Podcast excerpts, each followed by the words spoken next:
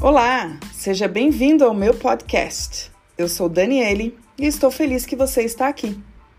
Autêntico, dinâmico e perspicaz, este podcast traz para você, sem enrolação, técnicas sistêmicas e restaurativas para você ter conversas mais leves, produtivas, pacíficas e corajosas, com amigos, colegas, no trabalho e em casa e também para você resolver e gerenciar melhor os conflitos e de forma efetiva. Vem comigo!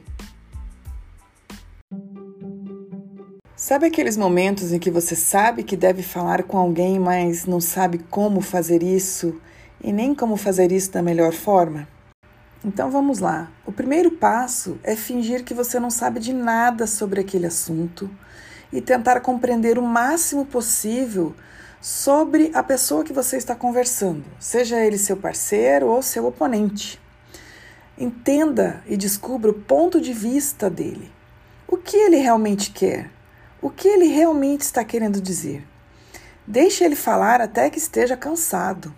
Não interrompa, exceto para reconhecer e reafirmar, ou para fazer aquelas pausas. Aham, uhum, sim, claro, claro. Isso é muito importante. Isso demonstra escuta ativa. O que quer que você ouça, não leve para o lado pessoal. Não é realmente sobre você. Aliás, nunca é sobre você. No passo 2, faça reconhecimento. O que é o reconhecimento? É mostrar que você ouviu e entendeu. Tente entendê-lo tão bem que você possa argumentar por eles. Então, faça Explique de volta para eles o que você acha que eles estão realmente dizendo. O reconhecimento pode ser difícil se associarmos com concordância. Reconhecer não é concordar, é apenas entender e mostrar que você entendeu. No passo 3, é quando você sente que eles expressaram toda a sua energia sobre o assunto, então começa a sua vez. O que você pode ver da sua perspectiva que essa pessoa não viu? Ajude a esclarecer a sua posição, mas sem minimizar a dele. O último passo é o passo 4. Agora você realmente está pronto para começar a criar soluções.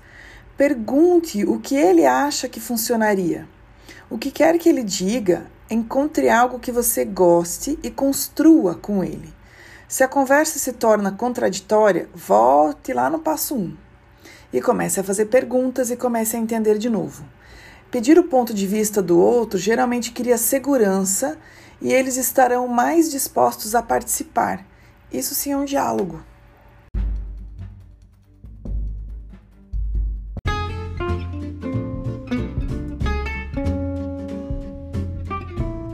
Você sabe onde me encontrar. Me segue nas redes sociais como terapeuta, eu tenho inúmeras ferramentas para lhe oferecer vários caminhos para a solução dos seus conflitos.